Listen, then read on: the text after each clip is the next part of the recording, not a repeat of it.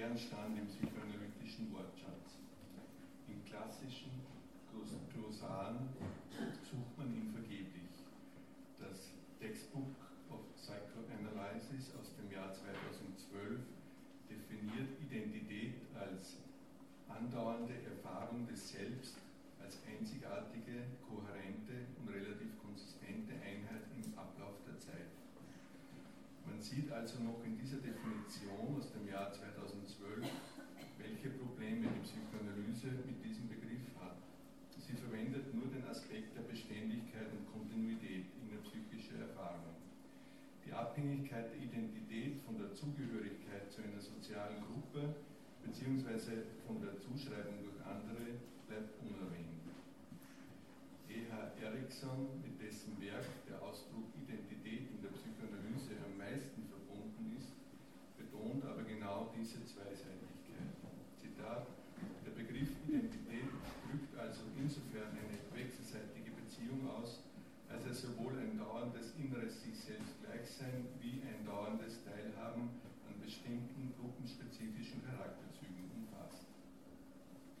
In der Ich-Psychologie war für den intersubjektiven Teil dieser Definition wenig Platz. In den letzten Jahrzehnten hat der Begriff neue Bedeutung erlangt, außerhalb der Psychoanalyse noch viel mehr als innerhalb. Verwendung findet er vor allem im Zusammenhang mit Migration, Geschlechtsidentität und mit Forschungen rund um Adoleszenz und deren mittlerweile schier lebenslange Ausweitung. So gehört für Salman Akhtar einem indischstämmigen amerikanischen Psychoanalytiker, der sich viel mit Migration und interkultureller Psychotherapie beschäftigt, zu einer etablierten Identität neben Punkten wie einem anhaltenden Gefühl der sich selbst Gleichheit auch die innere Solidarität mit den Idealen einer ethnischen Gruppe. Im deutschsprachigen Raum hat Werner Bohleber ausgehend von Adoleszenzforschung zahlreiche wertvolle Beiträge zur Identität geschrieben.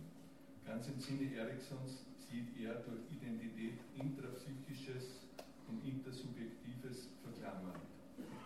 Weiterentwicklung zum relativ statischen Konzept Eriksons betont er, dass Identität ein nie endendes Prozessgeschehen an der Schnittstelle zwischen Innen und Außen darstellt und damit das Produkt ständigen Abgleichens einer Balance zwischen innerer und äußerer Reflexivität, zwischen Selbst- und Fremdbild ist.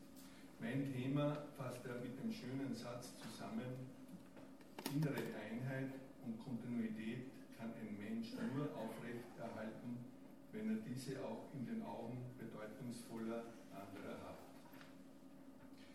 Das Spannungsfeld im Begriff Identität besteht aus meiner Sicht also darin, dass wir für die Erfahrung von Einheit und Kontinuität, für die Gewissheit, heute noch dasselbe zu sein wie gestern, jemanden brauchen, der dies bestätigt. Um das genauer zu verstehen, ist es erhellend, die Herkunft des Ausdruckes zu untersuchen. Man landet dabei unversehens beim Ursprung abendländischen Denkens. Als A ist gleich A gehört der Satz von der Identität neben jenen vom Widerspruch und vom ausgeschlossenen Dritten zum Kern griechischer Logik. Ich möchte hier einige Ausführungen von Klaus Heinrich übernehmen. Der mittlerweile emeritierte Professor für Religionswissenschaft an der Freien Universität Berlin nahm immer wieder auch Bezug zu Freud und zur Psychoanalyse, wofür er 1998 Ehrenmitglied der DPV wurde und 2002 mit dem Sigmund Freud Preis für wissenschaftliche Prosa geehrt wurde. Ein Vorlesungsband mit dem äh, Titel Tertium Datur stellt eine religionsphilosophische Einführung in die Logik dar. Logik ist danach etwas, das man ganz im Sinne der Psychoanalyse als Abwehrformation gegen Affekt und Angst sehen kann, sich also aus der Dynamik psychischen, gegen, psychischer Gegensätze entwickelt. So weist er auch immer wieder auf Freuds Aufsatz die Verneinung als Beispiel für eine solche Logik der realen Widersprüche hin. Zur Erinnerung, Freud führt darin logische Operationen wie Verneinung und Urteilen auf frühe Triebschicksale und die dabei dominierenden Mechanismen der Projektion und Introjektion zurück. Zitat das Urteilen ist die zweckmäßige Fortentwicklung der ursprünglich nach dem Lustprinzip erfolgten Einbeziehung Ausstoßung aus dem Ich. Heinrich untersucht den Ursprung der Logik in der europäischen Frühgeschichte, hier vor allem bei Parmenides, und interpretiert ihr Entstehen als Versuch der vorsokratischen Denker, im Meer des Wandels und der Unübersichtlichkeit nach Stabilität und Halt zu suchen. Logik bestehe letzten Endes aus Sätzen, die entdämonisieren sollten. Und Identität sei das, was stabil Wandel der Erscheinungen, das Unsichtbare, Geistige. Zitat. Der Satz der Identität war in früheren philosophischen Formulierungen dieses Satzes die Behauptung, dass es ein von Schicksal und Tod nicht berührtes Sein gibt. Identität stehe somit für Stabilität, für schicksalsloses die Spannung im Identitätsbegriff ist nun insofern schon in, seiner logischen, in seinen logischen Ursprüngen angelegt, als Identität zwar für absolutes, schicksalsloses Sein steht, zugleich in seiner Wortherkunft, seiner Wortwurzel ein demonstrativer Begriff ist, ein Zeigewort, wie Heinrich das nennt. Das Wort leitet sich aus dem lateinischen idem her, was laut Wörterbuch dasselbe bzw. derselbe bedeutet. In diesem Wort steckt, so Heinrich, wie die Lateiner hier, is, er, id drin und das D, das auch im Deutschen da steckt. Er übersetzt also idem, Wortwurzel näher, mit das da oder der da. Und daher Identität mit, Zitat, der Daigkeit oder das Daigkeit. Also einem Wort mit dem Zeigefinger. Ich zeige auf diesen dort und gefälligst, er hat der gleiche zu bleiben oder er ist tatsächlich immer noch derselbe. Zitat Ende. Identität ist ein Zeigewort, das eine Operation des Subjektes bezeichnet und wird zu einer Eigenschaft der Objektivität schlechthin. Um die Identität als zeitlose geistige Essenz eines Gegenstandes herauszuarbeiten, muss man ihn definieren. Deswegen kommt zu Heinrich dem Begriff des logischen Geschlechts, altgriechisch Genus, in der klassischen Logik eine zentrale Bedeutung zu. Die klassische Definition bindet das zu Bestimmende zunächst an das Genus Proximum, also das nächste Geschlecht, und dann mittels Differentia Specifica die Definition, also die Abgrenzung zu anderen Angehörigen dieses Geschlechtes anzugeben. Es ist wie das Verhältnis von Kindern zu Eltern. Die Begriffspyramide der Logik ist wie ein Stammbaum. Die verschiedenen Genera oder griechisch Gene bilden Geschlechterketten. So wird in mittelalterlichen Anweisungen tatsächlich angegeben, man definiere der Weise, wie man in der griechischen Mythologie den Agamemnon einen Sohn des Atreus, diesen einen Sohn des Pelops, diesen einen Sohn des Tantalos und diesen schließlich einen Sohn des Zeus nennt. Nun erlaube ich mir den Schritt, die Ausführungen von Heinrich mit dem Wandel verwandtschaftlicher Abstammungsregeln in Verbindung zu bringen. Im Begriff der Identität also nach Heinrich eine Spannung angelegt zwischen der Vorstellung bzw. dem Wunsch eines naturgegebenen So- und nicht Andersseins und der Tatsache, dass erst mitmenschliche Zuschreibungen dieses So-Sein konstituiert. Genauso geht es dem Vater mit dem Nachkommen am kreativen Akt, der einzig dafür sorgen kann, dass etwas uns Gleiches Bestand hat im Wandel der Zeit, nämlich an der Geburt eines Kindes, sind eine Frau und ein Mann beteiligt. Aber während die Beteiligung der Frau daran sicher und sichtbar ist, ist der männliche Anteil immer unsicher und unsichtbar. Der Übergang von matrilinearen zu patrilinearen Gesellschaften steht somit unter dem Zeichen des Ersetzens der sichtbaren Mutterschaft durch die unsichtbare Vaterschaft. Religionsgeschichtlich drückt sich das in der Hinwendung zum unsichtbaren Gott des jüdischen Monotheismus aus. Freud sah darin bekanntlich einen Sieg der Geistigkeit über die Sinnlichkeit und damit einen, einen Kulturfortschritt, denn die Mutterschaft ist durch das Zeugnis der Sinne erwiesen, während die Vaterschaft eine Annahme ist auf einem Schluss und auf eine Voraussetzung aufgebaut ist. Der Vater muss Zeugenschaft abgeben, hinzeigen und sagen, ja, das ist mein Kind oder nein, es ist nicht von mir. Sein Anteil an der Schöpfung ist nicht in erster Linie biologisch, sondern kulturell. Er bezeugt, dass das Kind zu ihm gehört, von seinem Geschlecht ist. Damit sind wir auch bei der ursprünglichen Bedeutung des Wortes Geschlechtsidentität. Die Zugehörigkeit zu einem Geschlecht im Sinne der Genealogie. Der Vater identifiziert das Kind als seinen Nachkommen, indem er fortbestanden hat. So erklärt mir ein Student, dessen Aussehen durchaus meinen Vorstellungen von Mongolisch entsprach, er sei der 46. Nachfahre von Genghis Khan. Den Eindruck von innerasiatischem Khan verstärkte er, indem er sein Haar am oberen Hinterkopf zu einem Schwanz band, der auf diese Weise schräg nach oben zeigte.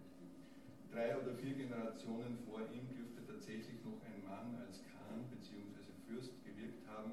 In den Wirren der ersten Hälfte des 20. Jahrhunderts fanden seine Vorfahren Zuflucht in der Türkei. Er brachte seine Aussage ironisch vor, war alles andere als kriegerisch oder patriarchal identifiziert. Die Frauen bzw. Mütter sorgten für das Überleben im Exil. Er spielte also mit dieser Identität. Doch ist er unverkennbar mit dem Geschlecht Genghis Khans identifiziert. Obwohl schon nach zehn Generationen ein Stammvater nur mehr einer von ca. 1000, nach 20 Generationen einer von ca. 100.000 biologischen Vorfahren ist.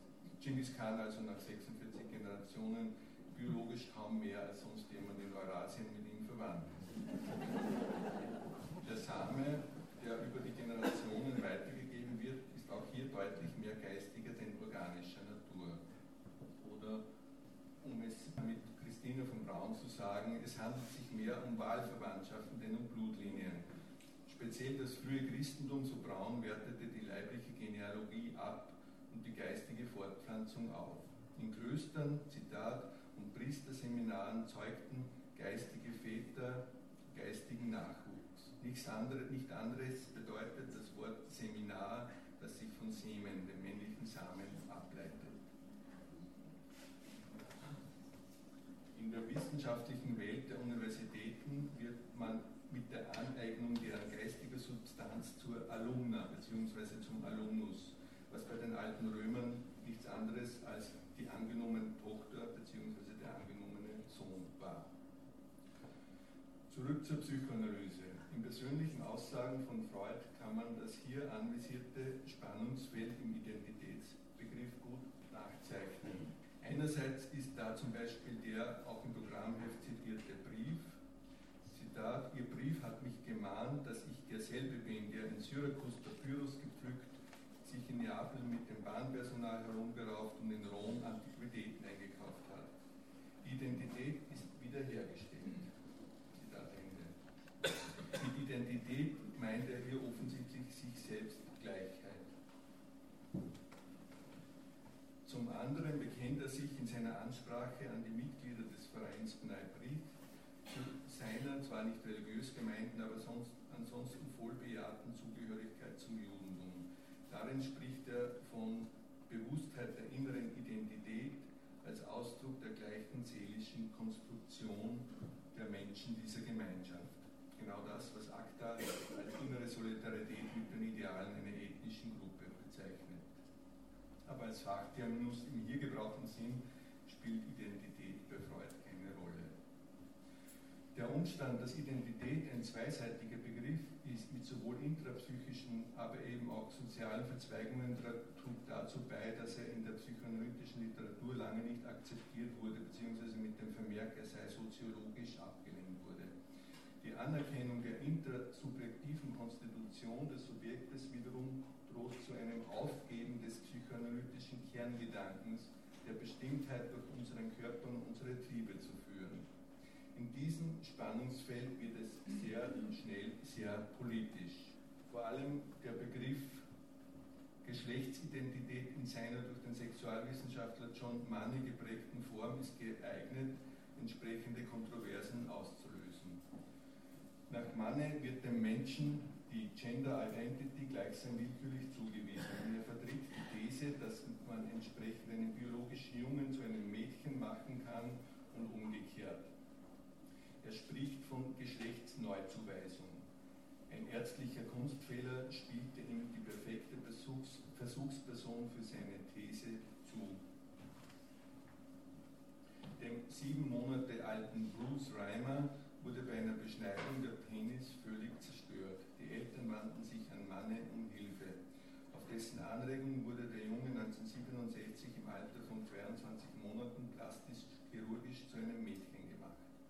Er schärfte den Eltern auch ein, das nunmehr Brenda genannte Kind konsequent als Mädchen zu erziehen und ihm die Operation zu verschweigen. Manne propagierte in der Folge Reimer als erste erfolgreiche Geschlechtsneuzuweisung und schaffte es damit in die Lehrbücher zahlreicher wissenschaftlicher Fachgebiete. Frauen- und Schwulenbewegung riefen den Fall begeistert auf. Doch wie sich im Nachhinein herausstellte, blieb Brenda im Verhalten bubenhaft, wollte nur mit dem Spielzeug ihres Zwillingsbruders spielen, raufte gern, interessierte sich für Autos und Waffen. In der Pubertät wurde der Widerstand Brendas gegen die Geschlechtsneuzuweisung trotz Behandlung mit weiblichen Hormonen immer massiver. Letztlich erzählten ihr die Eltern die Wahrheit. Brenda nannte sich David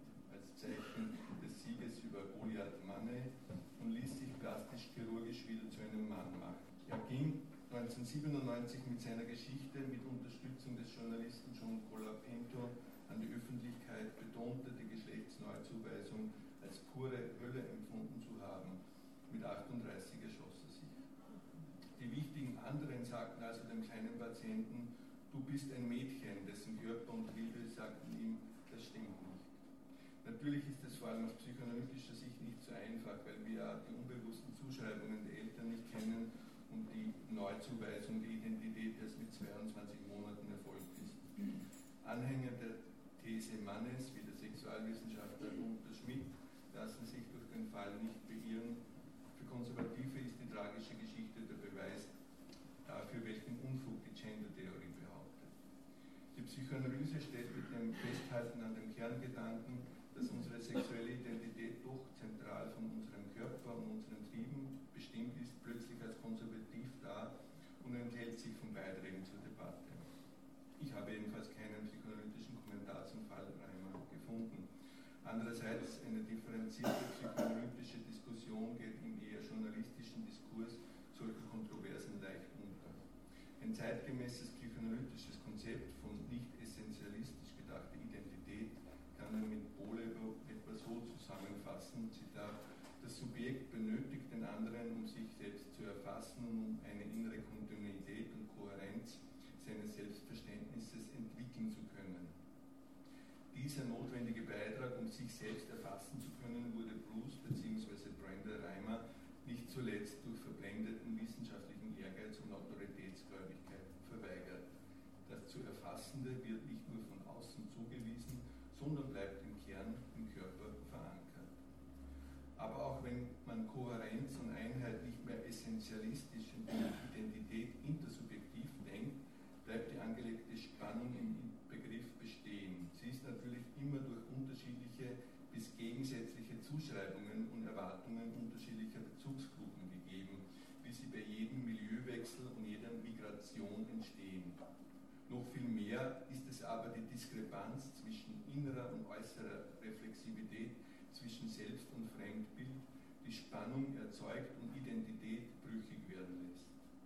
Für die Entwicklung innerer Kontinuität und Kohärenz kann es auch nötig sein, Identitätszuschreibungen zurückzuweisen. Dazu noch ein klinisches Beispiel.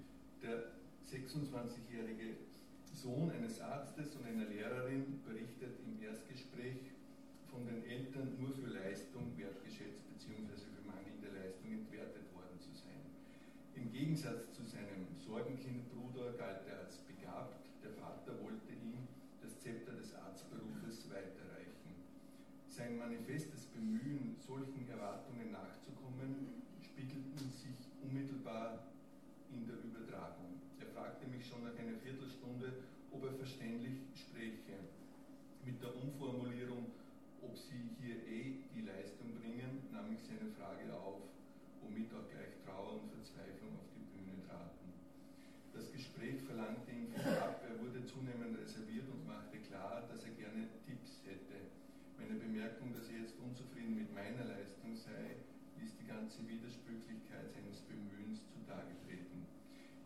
könnte wegen der Erfahrungen mit seinem Vater lieber mit einer Frau reden, da könnte er sich besser öffnen. Er war also nahe dran, seine manifeste Kooperationsbereitschaft so weit zu konterkarieren, dass unsere Zusammenarbeit schon in den ersten Zügen wieder vorbei gewesen wäre. Es bestünde ja eine gewisse Chance darin, mir gegenüber ähnliche Gefühle wie zum Vater zu haben, meine ich am Ende dieses ersten Kontaktes und mache den Vorschlag, wir könnten ja einen Termin probieren, einen weiteren, es sei denn, er sei mit meiner Leistung so unzufrieden, dass das gar nicht gehe.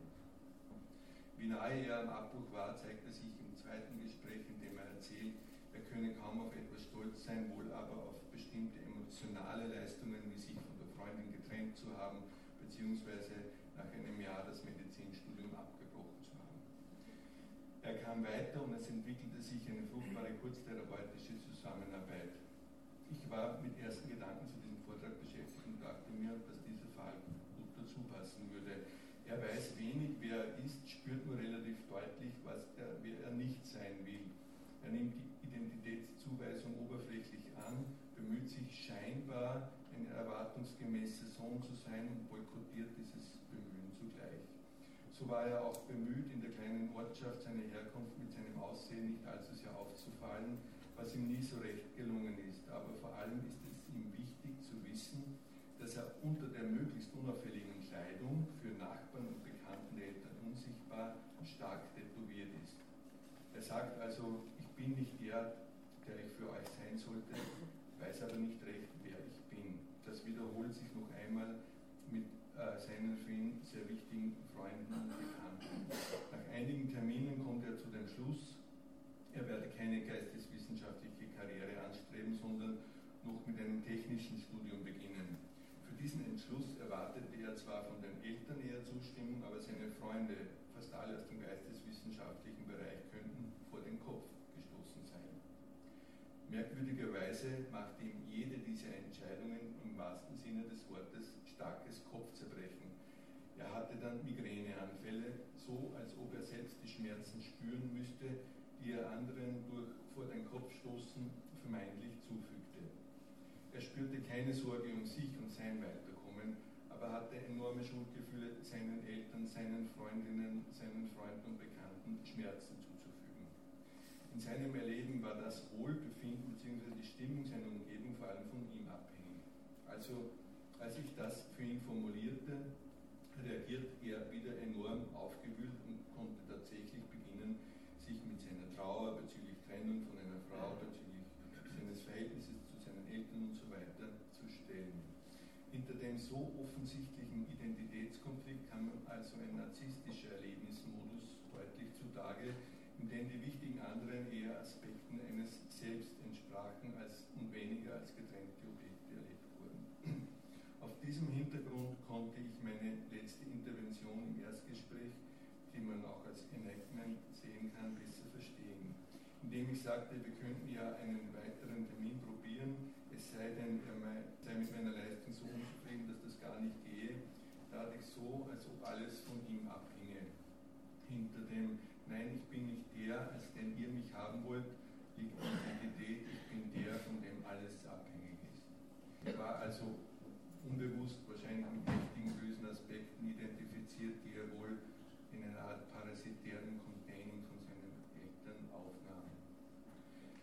Der letzte Satz ist ein Hinweis, dass man Identitätszuweisung und deren Annahme oder Zurückweisung auch mit den geläufigen Instrumentarien von projektiver und introjektiver Identifizierung analysieren kann. Hinselwood entwickelt auf dieser kleinianischen Basis ein Konzept der Identität. So ist, äh, Zitat Bohleber, sie ist dann keine Struktur des Individuums und auch kein Prozess innerhalb des Selbst, sondern eine zwischenmenschliche Aushandlung darüber, welche Selbstanteile und Erfahrungen als sich zugehörig betrachtet werden. Eine einzige integrierte Identität eines autonomen Individuums ist auf diesem Hintergrund nur mehr Illusion. Auch der Gedanke an einen durch körperliche Ausstattung gelegten Grundkern scheint da keine Rolle zu spielen. Mit welchen soziologischen Entwicklungen das zusammenhängt, kann ich zum Abschluss nur mal kursorisch greifen bezeichnete man Identität ähm, um 1950 noch als zusammengeschmiedet. So ist um die Jahrtausendwende ständig alles im Fluss. Ähm, man sollte aber mit bedenken, dass der Wandel der Auffassung von Identität wiederum eine gesellschaftliche Entwicklung spiegelt, die eine, man erlaube mir das Wortspiel, Verflüssigung von Identität verlangt, wenn man nicht überflüssig werden will. Mit bestellt und nicht abgeholt kann man das Lebensgefühl vieler Studenten bezeichnen, was dem heraus sieht, den Studienabschluss hinauszögern. Auch familiäre Verhältnisse haben sich in eine Richtung entwickelt, auf die Kinder und Jugendliche zunehmend mit einer Patchwork-Identität antworten. So berichtet Sherry Turkle in einem schon 1995 geschriebenen Buch mit dem Untertitel Identität in Zeiten des Internet über ein elfjähriges Mädchen, das ihr online selbst im Computerspiel auf drei Figuren aufteilt. Ich spiele nicht viele verschiedene Figuren online, nur drei, sagt sie. Im Anschluss erfährt man, dass sie im Verlauf eines Jahres zwischen drei verschiedenen Haushalten pendelt, dem ihrer biologischen Mutter mit Stiefvater, dem biologischen Vaters mit Stiefmutter und dem eines innig geliebten ersten Stiefvaters des zweiten Mannes ihrer Mutter. Das Mädchen schildert, dass in jedem der drei Haushalte etwas andere Regeln herrschen und sie auch jeweils eine andere sei.